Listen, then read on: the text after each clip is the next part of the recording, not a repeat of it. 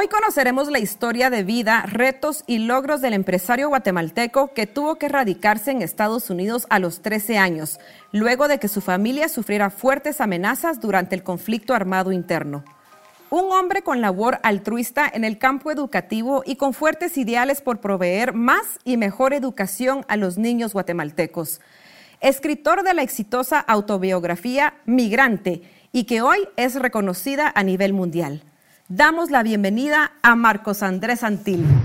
Bienvenido, Marcos Andrés. Melanie, thank you. Thank you so much, Sin Límites. Me encanta Sin Límites. Yo creo que ah, lo que has ah, descrito es justamente la historia de, los guatemaltecos, eh, donde no hay límites, aunque uno a veces piensa que haya límites, pero cuando vas caminando eh, ese, e, esa, esa hacienda ah, o esa senda, ves que, que no hay límites. Eso es el poder humano. Entonces, Muchísimas gracias, gracias por invitarme. I was looking gracias forward a usted por aceptar la invitación, de verdad que encantado. es un honor tenerlo por acá. Sé que viene un poquito cansado, que viene de viaje, pero de verdad estamos totalmente agradecidos por ese esfuerzo y de, acompañarnos hoy y poder conocer un poquito más de Marcos Andrés. Un gran honor, Melanie, un gran honor. Gracias. Cuéntenos un poquito quién es Marcos Andrés, cuándo nació, en dónde nació. Como se mencionó en la introducción, tuvo que emigrar para los Estados Unidos. ¿Por qué? Cuéntanos un poquito de, su vida. Bueno, antes de contarles, eh, me voy a disculpar porque, porque es muy probable que voy a hacer un poquito de Spanglish. Eh, worry. Durante, y durante, yo creo que la conversación se, se, va, se, se van a enterar por, por, ah, por qué. Eh, pero yo, soy, yo ah, nací en una aldea que se llama Nacultag, es ah, del municipio de Santa Eulalia, en Huehuetenango. Eh, la definición que yo me he dado durante estos años es de guatemalteco, es de, una, de una persona que emprende, emprendedor tecnológico, es migrante, pero también con mis raíces a, anjobal. Entonces yo me identifico usualmente como guatemalteco, que, es, eh, que, que, eso es lo que llevo en el corazón. Eh, soy orgullosamente maya, eh, emprendedor tecnológico, inmigrante, eso es como me he definido. Eh, y de esos cuatro pilares es donde se puede contar la historia de, Migrante, que ya lo habías ah, comentado. Este es el libro. libro. Quizás vamos a hablar un poquito más de ello, pero... Uh, sí, y nos puedes contar más adelante dónde lo podemos encontrar. Sí, claro, claro que sí. Entonces, en un resumen uh, pequeño, eso es Marcos, Marcos Santil. Eh, y después podemos hablar ya de la historia, pues cómo era la, la, cómo, cuáles fueron esas circunstancias en las cuales mi familia tuvo que salir, eh, pero you're driving it. Ok, thank you. 1987 fue el año que cambió su vida por completo. Sí, eh, realmente ese año fue, ah, hay un título en el libro que, que le, le, pusimos a Casa Vacía, eh, que fue cuando mi papá se tuvo que ir. lo estabas comentando en la introducción. Eh, mi papá ah, estuvo amenazado de, muerte porque era un líder comunitario, pero también era un vicealcalde. Entonces ambos, ambos ah, bandos uniformados y armados lo estaban buscando, uno por ser líder comunitario y otro por ser vicealcalde. Y, y él hizo mucho trabajo, él hizo muchísimos, ah, muchísimas cosas para salvar la historia del pueblo y eso pues a, ciertos grupos no les cayó bien, entonces lo tuvieron, lo buscaron y durante ese tiempo fue cuando él tuvo literalmente que salirse porque la opción era si se quedaba lo mataban porque lo estaban buscando en el pueblo y si se iba pues se iba a salvar y, y eso fue lo que lo que hizo. entonces ¿verdad? fue una década muy dura para muchas personas. Eh, fue una década muy dura. Yo lo que siempre digo es de que eh, nosotros salimos por esas circunstancias de, de entonces eh, un poquito fast forward, vienes ahorita, las, las, personas salen por hambre, por pobreza, entonces hay tanto que, que, tenemos que mejorar en nuestro país porque el éxodo sigue, sigue pasando, diferentes circunstancias.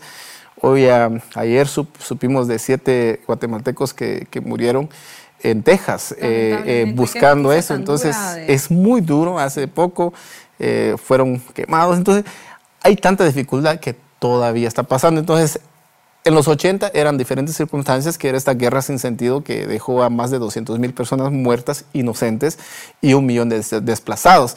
Y fue cuando mi familia tuvo que, ah, tuve que salir y pues ahí se fue mi papá, después el resto de mi familia y yo en el 90 me tuve que, tuvo que ir a, tuve que ir sin la compañía de, ningún familiar. Entonces fueron situaciones o sea, muy usted difíciles. se fue solito? Yo de último me, fue, me fui solito, me quedé un año más aquí eh, con algunos ah, familiares ¿Y que me cuántos cuidaron. años tenía Marcos Andrés? 13 años cuando me quedé solo, 14 años cuando me fui.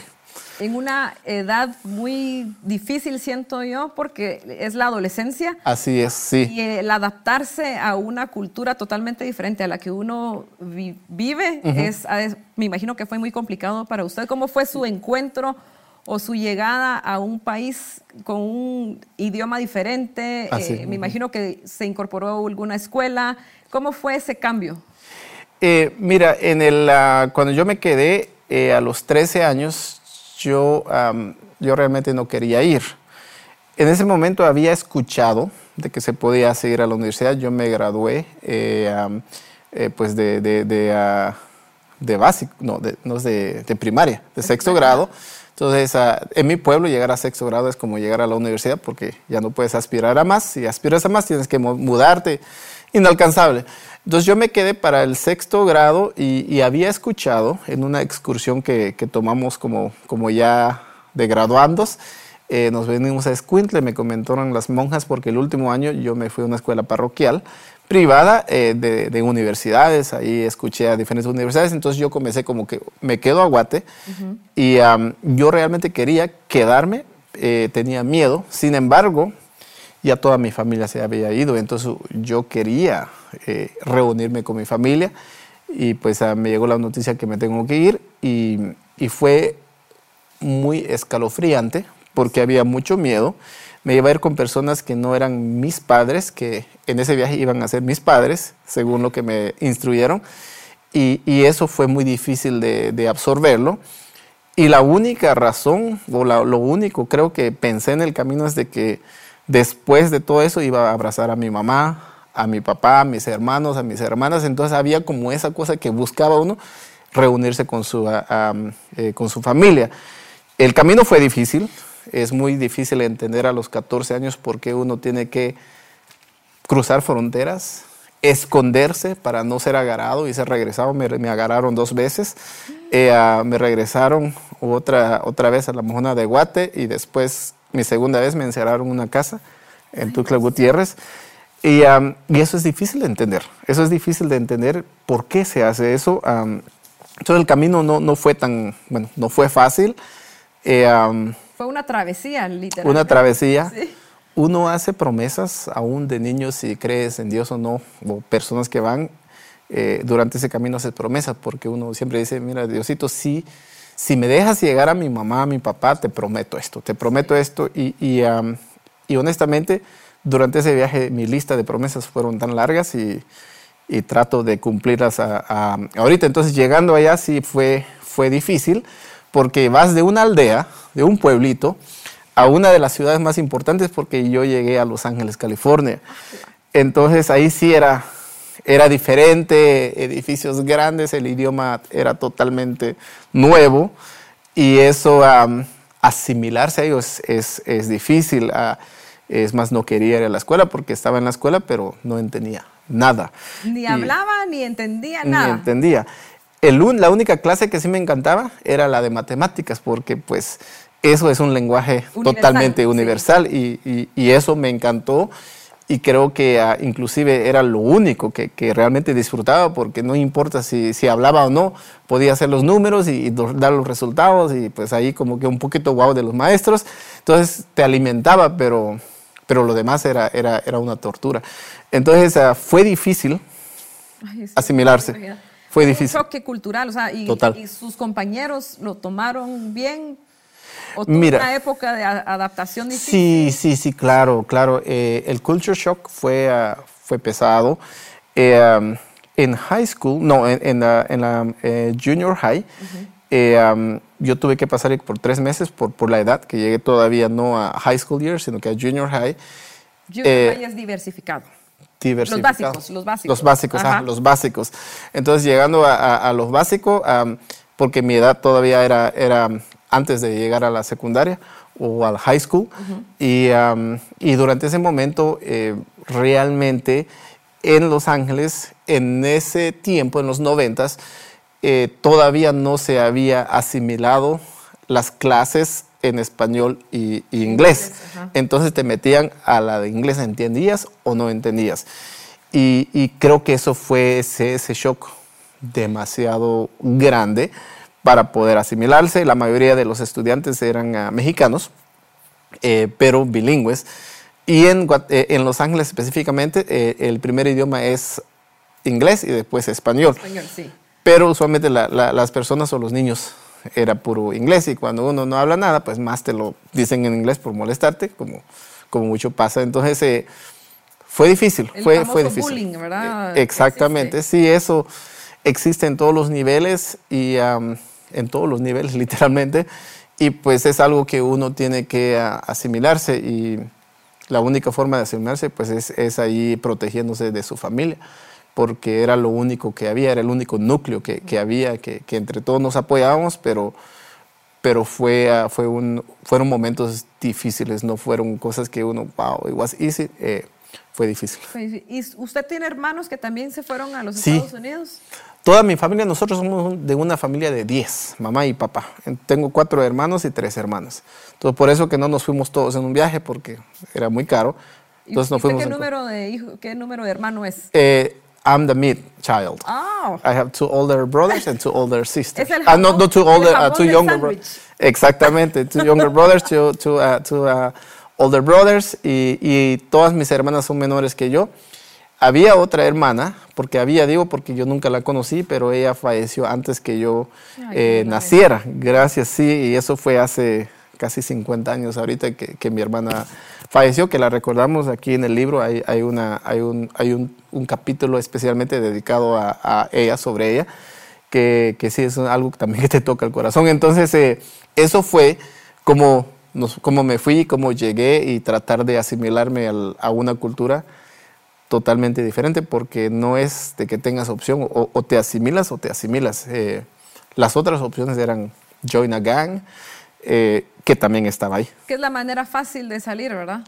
es, la manera, es la manera fácil porque en ese momento eh, te da cierto soporte.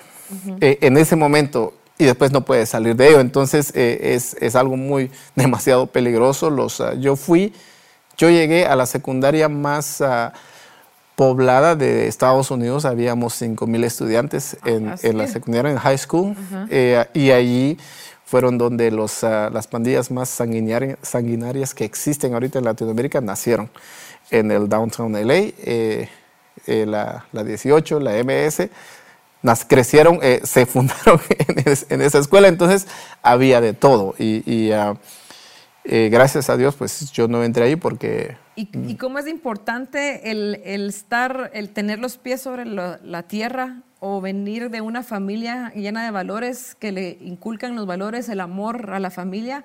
Porque como estábamos hablando, o sea, usted puede escoger el camino fácil, que es unirse a una pandilla y conseguir las cosas de una manera que no tiene mayor esfuerzo, o salir por el camino del bien estudiando, esforzándose, eh, dando lo mejor de sí, eh, sabiendo Que, que, no me voy a quedar estancado, sino al contrario, puedo dar un paso más grande y llegar a ser mucho mejor. Mira, para, para esto, eh, en mi caso, esto es a nivel personal, lo que me ayudó fue, fue mi familia, fue mi mamá, mi papá, fueron inclusive esas idas a las iglesias agarrados de la oreja, porque uno, pues, cuando es teenager, adolescente, eh, no quiere, no, quiere, entender. No, quiere, y, pues ahí está, eh, están mis padres que, que, que, no se dieron por vencido, especialmente mi mamá que no se daba por vencido, entonces nos llevaba.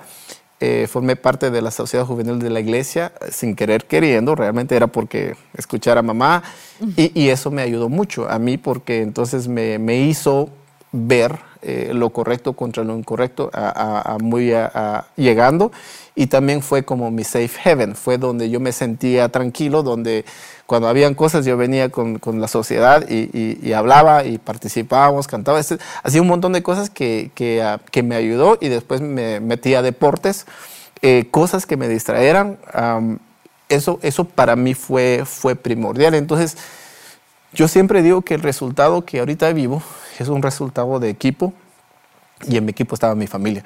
Porque en la familia había carencia de todos, desde acá y allá, pero, pero, pero amor nunca, nunca faltó porque ahí estaba siempre mi mamá, mi papá, eh, mis hermanos, mis hermanas, quienes se sacrificaron, mis hermanos, mayores se sacrificaron, sacrificaron por mí y por mis hermanos mayores para poder eh, eh, estudiar nosotros y ellos trabajar. Entonces, esto es, es trabajo en equipo y, y por eso que a mí hablar de familia es muy importante, mantener esa familia es muy importante, porque en mi experiencia fue lo que me, ha hecho lo que, pues a, lo que he llegado.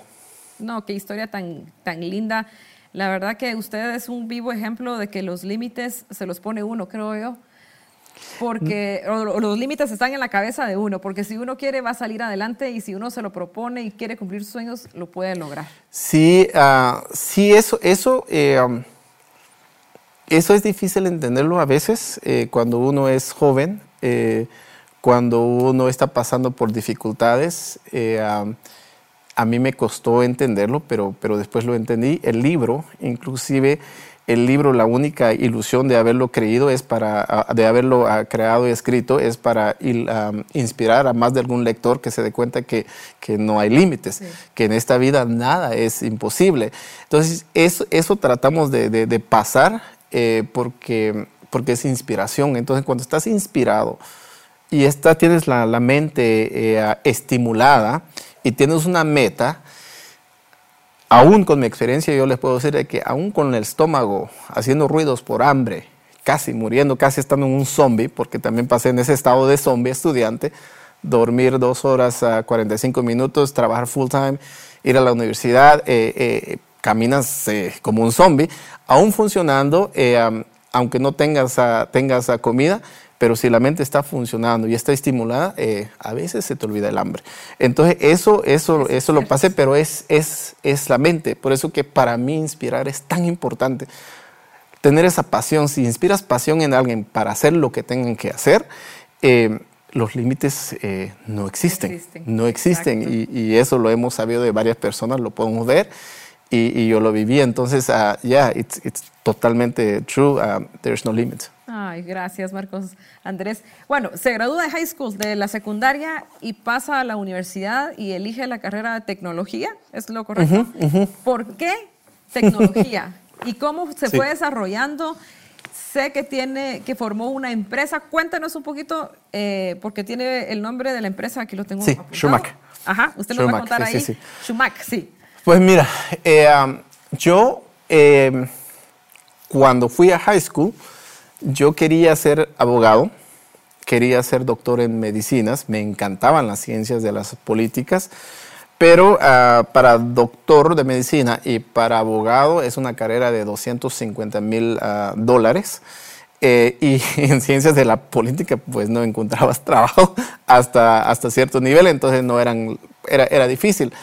En mi casa habían carencias, eh, como les decía, y las discusiones de fin de mes eran las que a nosotros nos, siempre, a mí no me gustaban esas discusiones porque, porque el dinero no alcanzaba. Ah, quizás ah, se gastó más electricidad, quizás más gas, quizás se compró más galones de leche, más Cheerios, más corn, toda esa cosa. Se paga absolutamente todo. Todo, todo, Entonces, eh, ya cuando tienes un budget y algo pasa eh, sobre el budget, eh, ah, pues eso es siempre una discusión entre mi mamá y mi papá y, eso a mí me tenía muy, ah, muy triste. Y lo que uno hace cuando es joven o cuando es niño todavía y escucha esto, eh, uno quiere apoyar.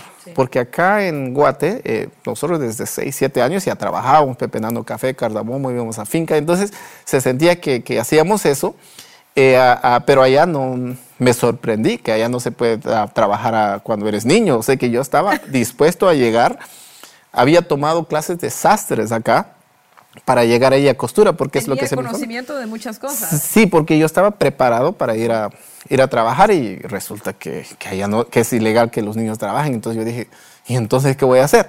So, eh, eh, cuando pasó todo, todas estas carencias, eh, y me decía mi maestro que tenía que ir a la universidad, universidad y yo le decía que, pues, que no, porque tengo que trabajar, porque en familia, en equipo, cuando estás a la edad, contribuyes a las finanzas de la familia, porque éramos tres mayores, después ahí seguían eh, pues a, cinco más. Entonces, eh, la idea de, familia, de comunidad, en, en la nuestra era todos contribuimos. Y si voy a la universidad, eso quiere decir que mi, mi ingreso que mis padres y mi familia ya estaba esperando, no, no, no, iba a entrar. Y estamos hablando de cuatro a cinco años. Entonces, eh, y lo que uno quiere ver es a sus papás en paz, ¿verdad? Exactamente. llegar a ese día y decir, ah. Quieres contribuir, eso es. Hoy no van a eh, haber problemas porque yo voy a ser parte de la solución. Exactamente. Y, y eso es lo que uno hace, pero pues un maestro que hace poquito pasó el Día de los Maestros, felicidades, ustedes hacen toda la diferencia. Ajá, felicitaciones porque hacen toda la diferencia en la vida de uno. A mí, eh, quienes me, me, instruyeron o me inspiraron para ir a la universidad eran mis maestros. Llegaba, llegaba un maestro que se llamaba Mr. Carmona. Me aburría. Decía, me enojaba. cada mañana me decía, hey Marquitos, ¿a qué universidad vas a ir? ¿Vas a ir a la universidad? Mr. Carmona, sabes que yo no puedo ir a la universidad. Cada mañana, cada mañana, cada mañana y, y, al final... Él miraba algo. sí, sí, es que no se daba por vencido. Yo dije, bueno, ¿sabes qué? Le voy a decir que sí voy a ir, a ver si se calla. Entonces, una mañana llego y Mr. Carmona ahí siempre feliz, y me acuerdo de la cara de él, era, era un atleta porque era track and field, corría mucho, muy buen, muy buen maestro, y me decía, Marquitos, ¿vas a ir a la universidad? Y yo le digo, sí, Mr. Carmona, voy a ir a la universidad. Entonces yo dije, ya lo callo con esto. ya no me va a seguir insistiendo. Sí, porque ya estaba aburrido, realmente era aburrido, decía yo. Llegué, llego al, al próximo día y me dice, Marquitos, aquí está la aplicación para la universidad. Entonces, ¿qué va a hacer? Se lo tomó bien en serio, entonces. Se lo tomó bien en serio, pero gracias a él y a otros maestros así que, que, que, finalmente decidieron a la universidad, llego a la casa y le doy la noticia a, a, mi mamá y a mi papá, se enojaron conmigo. No era, no era porque eran malos padres, simplemente que, que, recuerdan, había una economía y también nadie en la familia había ido a la universidad. Entonces, esto, era, esto era como estar allí eh, a, era, era ser pionero de hasta cierta manera en la familia porque era ¿qué es esto? El un non, era un non, pero, pero para que eso se entienda cuando hay necesidad es difícil y, y yo a mis padres pues yo, yo, siempre les hago caso. Primeramente era menor y estaba viviendo, viviendo con ellos y ellos me estaban proveyendo, entonces sí les hacía caso, pero en ese momento yo decidí de que no los iba a obedecer y que me iba a ir de todas maneras a la universidad. Yo les dije, mira, mamá y papá, me voy a ir, cuatro años, cinco años después, voy a graduarme y todos estos problemas que tenemos de la renta, de comida, ya no van a existir. Yo desde el primer día voy a proveer por la familia, pero denme estos años. Hablé antes de hablar con mi mamá y mi papá, hablé con, ah, con Leonardo y Andrés, mis hermanos mayores, que quería hacer eso porque como no iba a contribuir a la familia, ellos iban a seguir. Entonces yo tenía que decirles y pedirles permiso. Y, mis hermanos Leo y Andrés me dicen, mira, dale, entrale, nosotros hubiéramos querido estudiar, pero pues no podemos, pero si tú puedes ir, nosotros vamos a seguir manteniendo aquí, ayudando a la familia para que tú te vayas. Entonces, nosotros cuenta con nosotros. Ay, qué bueno. Eso fue, eh, eso con ellos, entonces yo dije, me voy, aunque mamá y papá no quieran, eh, um, se enojaron conmigo, pero ya el día antes de irme a la universidad, eh, mamá y papá entraron, yo dije que me iban a regañar, eh, yo decía que cómo los voy a calmar, porque de todas maneras me voy. Y, me dijeron que, que, sí, que me van a dejar ir y que tenía la bendición y que uh, trabajaba mucho y que los hacía orgullosos. Entonces ya con eso... Eso fue lo que fue, inyectó toda la, Fue todo eso, fue todo eso, pero, pero antes de eso la carrera, como decía, yo quería hacer a, pues a, eh, estas otras carreras, pero tenía que resolver el problema financiero. Entonces fue un accidente, inclusive eh, eh, eh, cómo entré al campo de computación, porque no tenía computadora, no sabía programar. Pero la primera vacación que yo tomé en Estados Unidos, inclusive desde aquí de Guatemala, porque aquí de vacaciones íbamos a trabajar. Entonces, esa primera vacación fue con la persona que, a la quien yo le limpiaba su jardín todos los fines de semana. Terminó siendo amigo de la familia y me dije, mi hijo Marcos, voy a ir a San Francisco, quiero llevarte para, para tus vacaciones de verano, eh, una semana, y, y, yo le digo, pues, pues, pues sí, puedo, puedo trabajar, puedo limpiar jardín, lo que sea. Me dice, no, no, no, vas a ir de vacaciones. Era menor. a disfrutar. Eso me dijo, pues yo, yo nunca había eh, estado en esa situación, entonces eh, pidió permiso a mi, a mi, familia porque pues era menor aún. Es amigo de la familia, me dejaron ir. Resulta que era en Silicon Valley y fuimos a la casa de un, de un señor que ya estaba trabajando en, en computación, que era un científico. Eh, estamos hablando de los años 90. En ese momento, cuando tenías un monitor de 21 pulgadas en tu escritorio, o dos o tres, era, era de lujo. Era, era quizás tener ahorita una, uh, un augmented reality setup, eh, todo, o sea que estaba la cutting edge, y uno llegando, yo veo esto, ¿qué es esto? O sea que era un sueño, el señor vivía en una, una mansión, tenía un carro que, que se parecía... Otro mundo. Sí, el carro se parecía al kit del auto fantástico, entonces yo me quedaba así todo, like, habla solo, ¿será que se maneja? Pero en su escritorio, eh, a, Melanie había un cheque de 30 mil dólares. Entonces yo eh, tenía 17 años, mucha curiosidad, es bueno ser curioso, con respeto, pero hay que ser curioso. Entonces yo le pregunté a Jeffrey, ¿es, es real el cheque? Y me dice, sí. Y yo le digo, ¿Quién tiene puedo, esta sí, yo le puedo, puedo, puedo agarrarlo. Y él se queda, like, ajá, sí, exactamente así como, sí, agárralo, lo agarro. Veo el cheque de 30 mil, un montón de ceros. Y yo hago en la mente el cálculo, cuántas rentas puedo pagar con eso, cuántos galones de leche, cuántos biles de... ¿Cómo puedo ayudar a eh, mis papás con eso? Sé que todo eso, y, y veo mi problema, todo mi problema resuelto en ese cheque. Y me dice, ese es mi salario de un mes. Y yo me quedo, like, ¿qué? ¿Qué? Entonces ahí sí, yo le pregunté, Jeffrey, ¿dónde agarraste tu doctorado? ¿Qué es lo me- que haces? Ajá, ¿qué es lo que haces? Me dice, ajá, ¿qué es lo que haces? Me dice, soy, soy ah, ah, un científico en computación, soy programador. Y yo, bueno, ¿y, y, y qué es eso? Y me explicó códigos, escribir códigos y, y pues, ¿dónde estás tú? ¿Dónde agarraste tu, tu doctorado? Porque para ganar 30 mil tienes que tener un doctorado, o dos, o tres. Y me dice, no, no tengo doctorado. Yo, ¿cómo? Entonces, tu maestría, mínimo, ¿verdad? Tampoco tenía maestría. Y yo le digo, bueno, Jeffrey, entonces, ¿qué estudiaste? Y me dice, I, I went to the school uh, for a four years uh, Bachelor's of Science in Computer Science. Fui a la universidad por cuatro años en uh, Ciencias de la uh, computación. ciencias de la computación. Entonces yo le pregunté, Jeffrey, me estás diciendo que si yo voy a la universidad por cuatro años y hago bien, puedo salir ganando eso. Y me dice, pudieras ganar eso y más. Entonces, eso fue el accidente. Yo en ese momento, eh, realmente yo vi las luces, vi las soluciones a todo mi problema, vi el final. Y eso es lo que siempre digo a los jóvenes a- a- y a las personas, es de que cuando ves el final, cuando ves la meta, cuando ves la visión, los caminos van a ser difíciles y se van abriendo porque muchos de nosotros, hay, hay millones de caminos para llegar a una meta. Muchos de nosotros, en lugar de ir a la meta, nos enfocamos en los caminos y el resto de nuestras vidas podemos probar uno de tantos millones de caminos. Entonces, es por eso que estamos en un ciclo, pero si tienes un problema y tienes una meta y puedes resolverlo, ves la meta, ves la solución a todos tus problemas y comienzas a trabajar y literalmente los caminos se van abriendo. Eso es tan cierto y, ah, y eso es lo que lo digo y, y- y en ese momento pues no vi el camino. No, no había programado, no tenía computadoras. O sea, así que cero conocimiento Sara, en cero, esa cero, área. cero.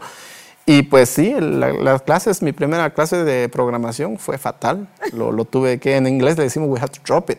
Porque si no iba a dañarme mi, mi GPA, porque yo estaba acostumbrado a tener muy buenos grados y, y, ah, y lo tuve que, que dejar para poder retomarlo otra vez. Fue muy difícil, fue muy difícil. Entonces, si yo hubiera visto ese camino, eh, nunca me hubiera metido, pero al camina- caminarlo también quise, quise darme por superarse, vencido. superarse a sí mismo, pues porque aunque haya votado la clase, eh, la- se volvió a inscribir para empezar de cero.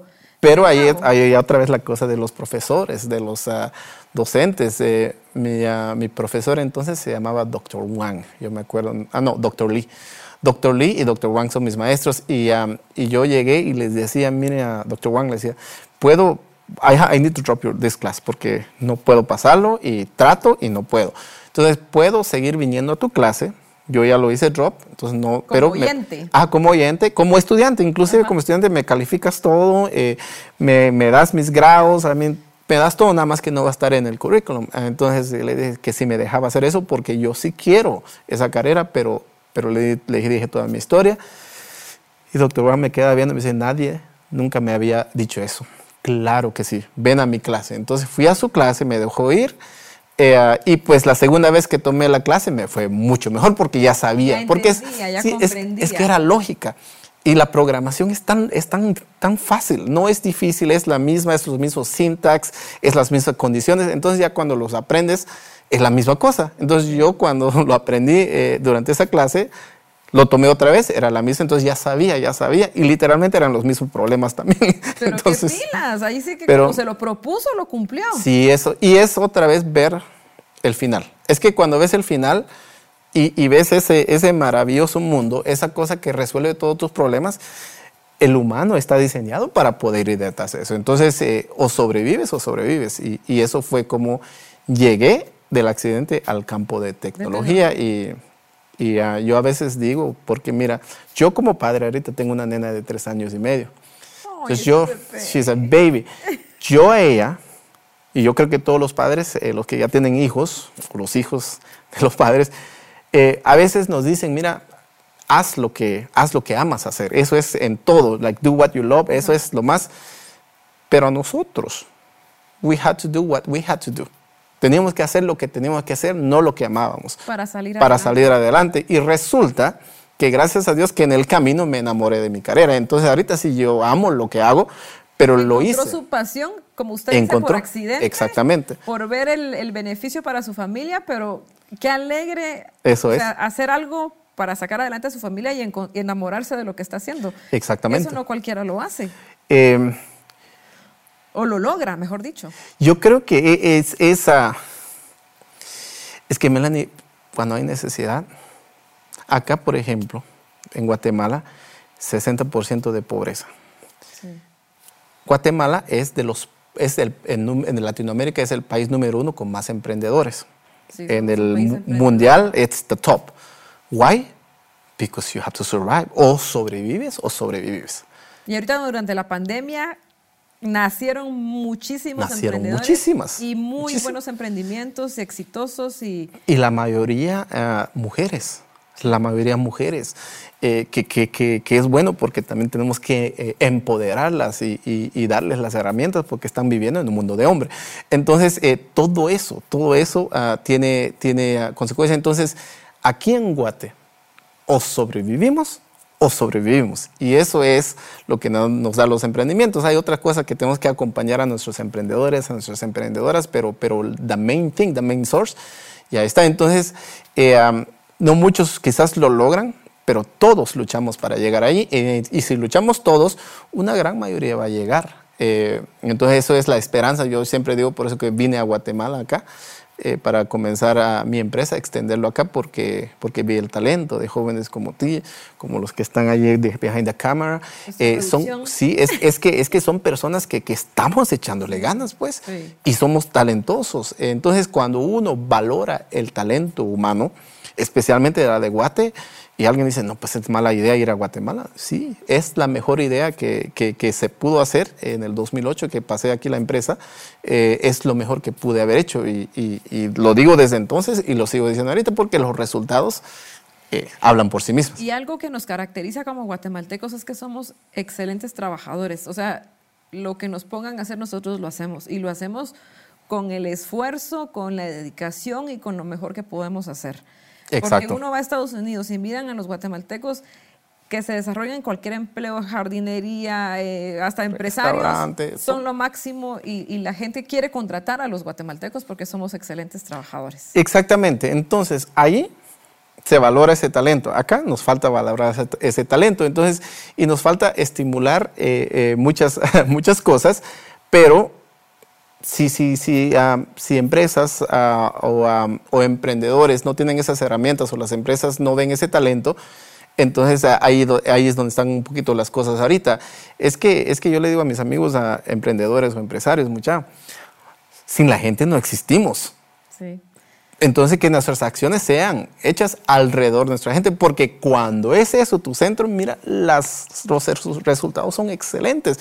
Nosotros teníamos a las empresas más grandes del mundo de tecnología que venían a capacitarse aquí con nosotros en Guatemala. y yo decía, like, technology en Guatemala, sí, Sí, las empresas más grandes venían aquí y nuestros clientes eran las, las, empresas 500 más grandes del mundo en tecnología pidiéndonos apoyo para su transformación digital. Eso lo he hecho desde 20 años. Y aquí en Guate, eh, la empresa tenía alrededor de 90, 85-90% de su, de su recurso o de su talento estaban acá. Entonces, a mí que me digan que, que, no se puede, claro, y, y, y, y trabajo con esas personas. Como guatemaltecos también creo que nos hace falta creer en nosotros mismos y en sí, sí, claro. que podemos llegar. Sí, sí, claro. Sí, claro. Y yo creo que ahí, a Melan, es donde están estos programas. porque, porque uno lo único que necesita es, es eso de que se puede, es esa inspiración. Eh, no importa de, de, dónde vengas, de una aldea, de una familia con herencia, doesn't matter. Tienes que inspirarte, tienes que inspirarte y, y, eso es, es, es, clave y pues eso es lo que hace Sin Límites. Eso es inspirar, eh, eso es lo que eh, Migrante trata de hacer. Eh, eso es lo que tratamos de hacer porque sabemos de que ya una persona inspirada, sin límites, no hay límites y eso es lo más hermoso eh, de nuestra gente. Ay, así es, gracias Marcos Andrés. Y ahora cuéntenos un poquito de Shumac. Shumac. ¿Qué es Shumac? Shumac, ah, Shumac es una empresa eh, de marketing digital. Eh, es una empresa que se enfoca en ayudar a las empresas o a entidades a transformarse digitalmente. ¿Qué es el boom ahora? Eso es, eso ha sido, es el boom ahorita, ha sido el boom desde los 2000 eh, desde los 90 que salió el Internet, eso, ya, eso así, pero por ejemplo hablar de comercio electrónico, comercio electrónico se habla desde los 90. El año pasado o antepasado, por lo menos en Estados Unidos, las estadísticas decían de que del 100% de las empresas que pudieran estar haciendo e-commerce, nada más el 10% hace en Estados Unidos, donde supuestamente es, eh, hay tanta modernidad. Nosotros el porcentaje debe ser muchísimo más, ah, muchísimo más bajo. Entonces, esa, e, e, es, esa transformación digital, eh, eso requiere una plataforma. Y esa plataforma tiene que ser versátil para que pueda estar en una, un hospital, para que pueda estar en una aerolínea, para que pueda estar en una entidad gubernamental, para que pueda estar en, en, ah, eh, ah, en, lo que es como hospitalidad, hospitalidad, como hoteles y todo. Eh, hospedaje. Ajá, hospedajes. O, entonces tiene que tener eso y resulta que nosotros desde el 2000 yo trabajo con una tecnología, comencé a crecer con esta tecnología, que en el 2010 fue adquirida por la empresa Adobe y de ahí se fue, se espumó. Entonces nosotros ayudamos a instalar esta plataforma a estas empresas para que puedan seguir esa, esa, esa transformación. Eh, la empresa la comencé en Estados Unidos el 2004. Yo trabajé, he, tenido dos trabajos en mi vida así full time. Eh, la primera que es una empresa suiza, que es la que inventó esta tecnología, y la segunda Schumacher. Entonces yo salí de la empresa suiza con una estabilidad muy buena, pero lo que terminó pasando después de tres años, eh, me sentí haber alcanzado el techo porque yo capacitaba personal y las personas que yo capacitaban tomaban el trabajo que yo quería. Entonces en ese momento comencé a frustrarme como, como cualquier humano, comencé a frustrarme, pero también lo hice como cualquier humano, culpar a todos, que la culpa era de mi jefe, que era de mi supervisión, que era, o sea, que culpé a todo el mundo y eso me frustró y la calidad de mi trabajo comenzó a bajar. todos, Exactamente, es lo más fácil, es lo más fácil, hasta que me di cuenta que, que el culpable pues era yo al verme al espejo. Entonces comencé a buscar otro trabajo y, y habían trabajos, me llegaron muchos, pero también ahí vi de que en cuatro o cinco años quizás iba a estar en la misma situación. Entonces, en ese momento decidí de que ah, iba a crear mi propia empresa y si le iba bien a esa empresa, pues me doy una palmada yo solo y si le iba mal, pues me culpaba a mí solo. Entonces, así ya no era, ya no era de buscar culpables y, ahí hice pues todos los planes, eh, quedé muy bien con, con, la otra empresa, no hice todo sin, sin romper a puentes porque eso era lo que me enseñaban. nunca. Es lo que, pero es muy que menos tiene que hacer. Exacto, pero cuando uno está frustrado y uno está enojado, tratando de culpar a, al jefe, eh, es muy difícil. Uno salen muy enojados y, y, el mundo es pequeño, literalmente pequeño, porque te ves a las mismas personas. Entonces, eh, yo salí eso gracias a, las, a, los consejos de, de, de mis padres. Y fue cuando comencé Schumacher. Entonces Schumacher realmente es mi oportunidad a mí mismo que después creció para otras oportunidades y, lo puse Schumacher por una razón muy, uh, muy especial. Schumacher es una palabra en canobal eh, que significa flor, florescencia. Es el proceso de plantar una semilla cuidarla, ponerle agua hasta florecer. Entonces, para mí era importante poner en el, nombre de mi, nueva, de mi nuevo emprendimiento algo que me recordara de dónde soy, quién soy. Porque, eh, mira, allá y, acá también, eh, muchas personas eh, no quieren utilizar su identidad por muchas razones, porque también los discriminan, que hay mucho que entender. Estados Unidos es igual, entonces ah, yo vi muchas personas que alcanzaron un poco éxito, o lo que ellos en su definición era éxito, y, y ahí sí, ellos sí no querían hablar ni ganobal, no querían ni poner su identitaria porque pues no, que eso aquí está más inglés. Entonces hay ciertas cosas que yo decía, wow, sé que si el éxito te puede hacer eso, y como yo sé que mi empresa va a ser exitosa, entonces me pongo, yo le digo cuñas en el camino para no poder regresar. Y, uh, y, parte de esa cuña, la más grande, es de que mi empresa le puse un, nombre en Ganobal porque decía que cuando voy a firmar contratos, ahí va a estar de donde soy y me ha tocado firmar contratos de millones de dólares y ahí está Schumacher. Y también es un... o sea, siempre va a estar su identidad. Va a estar ahí. Entonces, aunque uno se olvide, no importa el éxito que tengas, em, eso es como lo que me baja a la tierra. Porque como decías, tener los pies en la tierra es importante, pero mira, todos somos humanos. Eso es muy importante, aceptar que somos humanos y que en cierto momento podemos fallar y podemos olvidarnos de dónde somos. Por eso que es importante tener a personas a tu alrededor que te recuerdan siempre quién sos o hacer algo como yo lo hice con la empresa, que, que, ah, que sé que iba a estar una empresa grande, etcétera, y le puse un nombre que, que no podía negarme. Pues, o sea, alguien que me pregunte qué es Shemac, ¿qué más explicación les puedo, dar? Nada, más que lo que realmente es. Y eso es lo que, ah, eso de, de eso trata Shemac. Entonces, Shemac en sí es mi oportunidad y pues tan pronto que pude traerlo aquí a Guatemala, viendo el talento que hay, eh, lo traje porque, porque uno de mis sueños es de que los jóvenes, personas, no tengan que pasar por la penuria que, que mi familia y yo pasamos, rompimiento familiar, tener que reunirse o no reunirse para alcanzar sus sueños. Y, y, es aquí donde yo siempre creo en este sueño guatemalteco, porque si está el sueño americano, que cuesta mucho, que está lejos, que requiere sacrificios, lo que estamos viendo ayer, muerte inclusive, pero sobre todo rompimiento de, de familia. Eh, ¿Por qué no entonces creamos nuestros propios sueños guatemaltecos? Porque guatemalteco es un país rico. Guatemalteco tiene gente talentosa. Exactamente, tiene gente talentosa. Entonces, ¿cómo podemos, cómo podemos hacer para que, para que nuestra gente pueda quedarse acá sin tener que irse o los de Huehue no tengan que venir acá, dejar a su familia? Entonces, ¿cómo? en su lugar. En su lugar. Salir adelante. ¿Cómo? Entonces, yo pues esto es lo que eh, regresé y porque yo sí creo en el talento y, como te decía, fue lo mejor que pude hacer porque los resultados son, son grandes y Schumacher fue mi instrumento para, para poder regresar, eh, no ser empleado, sino crear empleos. Ay, excelente, lo felicito, Marcos Andrés, de verdad que, admirable. Muchas eh, gracias. Y, yo sé que va a llegar mucho más y muchas personas más van a ser beneficiadas con, con su trabajo. Muchas gracias. ahora ya no, usted dijo que ser curioso es bueno, pero yo no voy a ser curioso, sino voy a ser chute, así como 100% guatemalteca que soy. Es lo que nos, es lo que nos mantiene vivos. Quiero preguntarle algo muy personal. ¿Llegó el cheque a su casa? Sí, sí, sí. No, queremos saber los números, pero No, no fueron doble. Fueron, fueron más del doble. Ah, la que Fueron más del doble.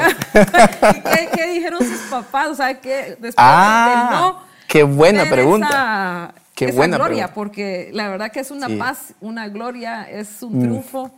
Mira, a mis padres, eh, mi mamá y mi papá, porque Jeffrey me decía, es más, me decía, te garantizo que antes de, graduar, de graduarte ya tienes trabajo. Tres meses antes de graduarme ya tenía trabajo. Entonces yo le dije a mi mamá y a mi papá cuánto iba a ganar. Y, y, ellos quedaron así, ¿qué? ¿Qué? Sí, sí, papá, eso es lo que vamos a ganar. Entonces, tan pronto que tenga el primer cheque, ya no te preocupes de tu renta, de todos. Y, y ellos obviamente lloraron.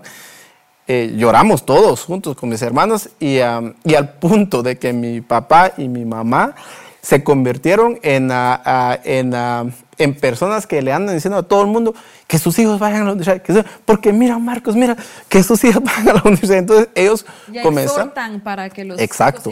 Decían, mira, el, el, estudio, porque ellos sí creían siempre en el estudio. movemos, nos mudamos de, la, de la aldea Nangultaj al municipio, a la cabecera municipal, porque ahí había escuelas, entonces ellos creían siempre en eso, pero la universidad era este otro nivel. Entonces ellos eh, se convirtieron en personas que, que predicaban, así, miren, que si sus hijos están, eh, eh, inspírenlos para que vayan a la universidad, porque sí, eso les cambia la vida. Entonces mis padres estaban muy felices, estaban muy felices y, obviamente yo también porque me sentí realizado, mis hermanos también. Sé que ahorita toda la familia, todo lo que hago, todo lo que hacemos, eh, como es, es en, en, familia. Yo agradezco a mis hermanos mayores por haber sacrificado sus sueños porque ellos querían ser, ah, tenían sus carreras también que querían ser. Y tuvieron que dejar eso para darme a mí el paso. Para, para, para seguir adelante. Entonces, eso es, eso es muy fuerte, eso es muy fuerte, dice lo, lo que es lo que es capaz de hacer ah, las personas por uno y pues gracias a Dios mis hermanos me hicieron eso. Entonces sí, sí se, eh, hemos transformado nuestra vida y, eso nos ha ayudado mucho y pues... Uh, ¿Qué puedo decir? Es, Dios es grande. Exactamente, y lo felicito, ¿verdad? Me quito el sombrero y, Muchas gracias. de verdad, mis respetos. Muchísimas Ahora gracias. cuéntenos de su bebé, leo su bebé, de su libro El Migrante, porque yo sé que habla de usted. Pues cuéntenos eh, sobre este libro de qué trata y cómo lo podemos conseguir si estamos claro interesados en leerlo. Claro que sí, pues mira, cuando regresé el 2008 a abrir la empresa, eh, un buen amigo, que le llamo que es mi mentor, se llama el magistrado Luis Fernández Molina, me convenció de que la historia eh, tenía que contarlo. Me decía, no, porque no lo voy a contar. En ese momento tenía mucho miedo al secuestro. Un empresario viene, ah, no me van a, sí me van a hacer todo esto y yo tenía miedo, mi mamá tenía miedo, mi padre tenía miedo. Entonces él decía, no, no, es que esta historia se tiene que contar. Y después me decía, ya dije no, pero a veces me dice, Marcos, nada más para que sepas que la historia no es tuya. Y yo me quedé como que no es mía. No, Marcos, la historia no es tuya, es de miles y millones de guatemaltecos que se han salido a buscar eh, a, sobrevivir fuera. Entonces realmente no es tu historia. Entonces, pero si tú lo cuentas vas a inspirar. Entonces ya esta historia ya es de los guatemaltecos. Entonces ya cuando él lo puso de esa manera eh, fue cuando acepté la primera entrevista, eh, que fue en el 2011. Y después me invitaron a hacer conferencias como, como, como hoy o, un podcast, bueno, entonces no había podcast, pero me, me daban a, entrevistas, entrevistas a las universidades y a platicar con joven, jóvenes, pero contar 45 años o 40 años entonces de vida en 30, 20, 45 minutos no se puede. Entonces es ahí donde sale este libro. Me decían, mira, escribe un libro entonces, porque en el libro va a estar los detalles, son 300 páginas, 31 capítulos, donde cada, cada, capítulo, inclusive los lectores nos han dicho que se han identificado con más de algún capítulo. Entonces, la, todo durante esta historia lo que hicimos fue, bueno, creamos un, un libro nos llevó tres años para, para lograrlo. Eh, nos llevó porque es un equipo, es un equipo grande, no es fácil, pero es un equipo. Yo, yo, yo, yo trabajo en equipo, yo no hago las cosas solo porque no se pueden hacer las cosas solos. Eh, detrás hay un equipo ahí eh, trabajando, navegando. Y, y, sacamos el libro, pues como te decía, con la única ilusión de inspirar a más de algún lector que se dé cuenta que en esta vida absolutamente nada es imposible. No importa las barreras que tengas, pero si tienes una mente y una meta y una visión, las cosas sí se pueden lograr. Ah, y, lo estoy contando en este libro basado en la historia. Como te digo, la línea es mi familia, pero esta es la historia de todos. Por eso que digo que este, esta historia es, es mi testimonio, porque, porque, porque es la historia de Guatemala, de los que hemos venido de la aldea para la cabecera departamental o de los departamentos o municipios para la capital. ¿Cuántos migrantes hay acá? Ah, excelente. ¿Y dónde podemos conseguir el libro, Marcos eh, ah, el, el, dominio, ahí está marcosantil.com en marcosantil.com ahí están los puestos donde se pueden encontrar aquí en la capital y en otros lugares. También se puede uh, pedir por WhatsApp para, para, que se los envíe, porque ahorita pues ya, ya, ya el envío a casa ya, ya trabajado. Eso nos transformó digitalmente esta, esta, esta dura pandemia. Eh, nos hemos obligado a, a avanzar. Entonces, a marcosantil.com es donde lo pueden encontrar. O en redes sociales, en Facebook, Marcos Andrés Santil y en las otras redes sociales como Instagram, a, Twitter o, a, TikTok, Marcos Santil, ahí está la información del, libro. Y en If You Guys Read It, um, me cuentan, me cuentan, por favor. Y, miren, acá hay una, un detalle pequeño. El libro, eh, eh, voy a decir el costo, el libro cuesta 100 quetzales cuando yo lo publiqué. Aquí sí, cuando, tenemos que promovernos gracias. Cuando, cuando yo lo publiqué, me dijeron que 100 quetzales era muy barato, que debería ser más. Que, quizás tenían razón, pero, pero el libro no es para hacer dinero, gracias a Dios tengo Mac. Eso me ayuda, es para inspirar. Eh, pero nos hicimos algo porque cuando pones fotografías a color está más caro. Entonces acá lo que tienes es un código QR, you scan it y eso te lleva a la página donde están las fotos a color y algunos videos relacionados a esto. Entonces, tecnológicos. es que pues si, si estaba en un, campo de tecnología era, era como que like... Si son de los que se ponen a buscar los dibujitos en los libros, lo van a encontrar Exactamente. a través de teléfono. So, estamos avanzados. It's fun, it, it's fun, es un libro viviente. Gracias por el espacio vamos a adquirirlo todos y todos vamos a ser aún más inspirados, porque después de esta plática estamos ya inspirados y creo que después de leer el, libro vamos a estar aún más. Muchísimas gracias. Vamos Muchísimas a gracias, Melanie. A una parte que nosotros le llamamos el preguntón, que son preguntas muy como muy personales. Eh, usted lo, puede contestar con una palabra o como usted desee. Ok. la primera pregunta. Súper. ¿Quién es su mayor inspiración hoy en día? Hoy en día, mi mayor inspiración Mire, yo debo confesar que, confesar que, en, mi, en, mi, familia es mamá y papá. Eso es, eh, yo, yo, siempre quería ser como ellos. Cuando, eran, cuando éramos jornaleros quería ser jornalero. Cuando éramos en la café, cafetal, quería ser como ellos. Y yo creo que eso es eh, lo que me inspira. Y, y pues ah, como ellos, hay 18 millones de guatemaltecos que salen a trabajar todos los días. Eso a mí me inspira y, y, y me da ganas de poder hacer algo para poder apoyarlos. Entonces, papá y mamá. qué bueno. ¿Cómo empieza un día, Marcos Andrés? Un día empiezo a... ¿O cómo es un día? Vamos a, reformular. ¿Cómo es un día en la vida de Marcos Andrés? Eh, dependiendo dónde estoy, porque ahorita sí estoy viajando mucho, pero cuando estoy en casa, eh, ah, yo ah, levanto a mi, a, mi hija, eh, ah, la preparo para la escuela. Em, ¿Solo una hija tiene? Sí, tengo una hija nada más de tres años y medio, Yanushka Lucía. Eh, a, la beba la, preparo y, eso me da como la energía del día. La inspiración. Exactamente, mi esposa Yana la lleva a la escuela, eh, pero yo siempre comienzo ese día eh, levantando a la, beba para que pues vestirla y hacer todo. Eso es y, eso me ayuda mucho. Entonces de ahí pues tengo la dicha que desde hace 20 años, realmente 22 años yo trabajo de la casa. Eh, cuando voy con clientes, pues viajo, pero no si no trabajo en la casa. Entonces, eh, mi día cuando estoy en casa eh, es pues a trabajar en casa. mi esposa está en casa, mi, nena está en casa, o tengo mi perro, mi gato. trato de estar con ellos lo más ah, que pueda. Mi, ah, mi sueño, el éxito, mi definición de éxito era de poder proveer a mi familia y estar con ellos el mayor tiempo posible. Y, y cuando tienes una nena, o en mi caso pues una nena, eh, yo sí he tenido ese privilegio de, de, verla desde nacer y estar con ella desde entonces. entonces eso para mí es muy grande. Entonces mi día es muy enfocado a la, a la familia. Eh, tengo pues trabajo, tengo un equipo eh, pues cuando, con la empresa en diferentes países, entonces trabajar ah, en casa y estar en contacto con todos, eso pues para mí era... era es la magia de la tecnología. Eso es la magia. En un lugar y todos los demás en otros. Y, Exactamente, entonces eso es mi día. Ok.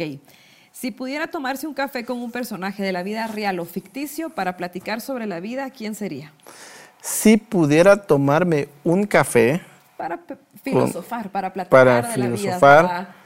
Wow, mira, eh, yo ahorita tengo una persona que, que, ah, que, ah, que, ah, admiro mucho, es controversial, lo he dicho, eh, es controversial, pero es, eh, el, el es el CEO, es el único CEO del mundo que maneja múltiples empresas y que todas están trabajando bien, que nada que ver, una construye, construye túneles, otra para el espacio otra carros electrónicos y todas están haciendo bien. Eh, me encantaría tomar un café con Elon Musk y, decirle, like, dude, like, how the hell do you do this? Porque es que se nos enseña, y esto es muy real, se nos enseña de que no puedes manejar una empresa o dos empresas o tres empresas, no puedes ser CEO de varias y todas salen bien. Y esta es la única persona que lo ha roto en el, a nivel mundial. Es la única persona que es CEO de múltiples empresas y todas están. Entonces, yo en, en, eso, y realmente quisiera ir a la luna en algún tiempo, a ver si me dan un descuento. Un Ay, platicar con alguien durante la plática, el cafecito, va a decir, bueno, ¿y qué tal un viajecito a la luna? Excelente. Hay, hay muchas personas que me encantarían, pero en este momento... Eh, eh, ¿Cómo quisiera que el mundo lo recordara? Mira, yo creo que todos, todos, incluyendo los jóvenes, tú que estás allá, eh, hay que comenzar a trabajar el legado. Eh, el legado es justamente eh, como uno quisiera ser recordado. En la línea del tiempo somos casi nada. Pero si podemos hacer algo para cambiar el mundo, deberíamos de hacerlo. Yo quisiera ser recordado como alguien que inspiró, como alguien que, que, inspiró, ajá, que alguien que, que, regresó a Guatemala a pesar de y, y, pudo hacer ciertas cosas que yo también lo puedo hacer y que muchos jóvenes lo pueden hacer, etcétera me gustaría eso, con eso yo estuviera bien, bien feliz y, y, que creo que es parte de esto, uh, Melanie. El libro es, es un legado. Eh, yo pienso que, eh, ah, pues gracias a Dios nos, nos ha ido bien. El, el, 2020 fue el libro más comprado acá. La versión de inglés lo sacamos en dos meses, justamente hoy en el avión lo estaba ah, ya finalizando. Y, y eso es eh, porque pues los humanos queremos ser inmortales. Eh, pero la inmortalidad, pues por ahorita no, no existe. La única forma de ser uh, mortales, dejar un legado, es dejar esto, dejar algo que, que, te recuerde que en el libro de historia, pueda decir en 50 años, Marcos hizo esto, eh, en 100 años Marcos los mi abuelo hizo eso, mi bisabuelo. Uno quiere hacer eso y para hacer eso tiene que aprovechar el presente para poder sembrar. Entonces, eh, me gustaría uh, inspirar, ser una persona que, que, inspire a más de alguna persona y, y que no, diga... Me gustaría, ya inspira. ya, ya lo está eso es la meta. Ya lo está logrando. Sí, eso es el sueño, entonces me gustaría ser recordado de esa manera. Ah, y seguro así va a ser. Y por último, el aprendizaje más grande que ha tenido hasta el día de hoy. Eh, um, con fe, con mucha fe y mucha perseverancia, nada es imposible. Eh, yo lo compruebo todos los días eh, yo me pongo metas muy grandes y también pe metas pequeñas y, y, uh, y, me sorprendo a mí mismo, perdón por eso, me sorprendo a mí mismo cómo esto puede seguir trabajando. Entonces cuando tienes mucha fe y cuando perseveras, porque en el camino la vida está llena de barreras, o sea que no hay caminos ni nada, la vida no importa si eres heredero de X o, o sales de, de, una aldea como yo, eh, hay barreras, pero pero si, si tú perseveras y te caes y te levantas, la próxima, el próximo desafío que va, a, que va a ser más grande, lo que va a hacer la diferencia es qué tan rápido te vas a levantar o te quedas siempre. Entonces yo creo que con mucha fe eh, y con mucha perseverancia eh, todo es posible y creo que eso es la lección más grande que, que, que, que, uh, que la vida me está dejando.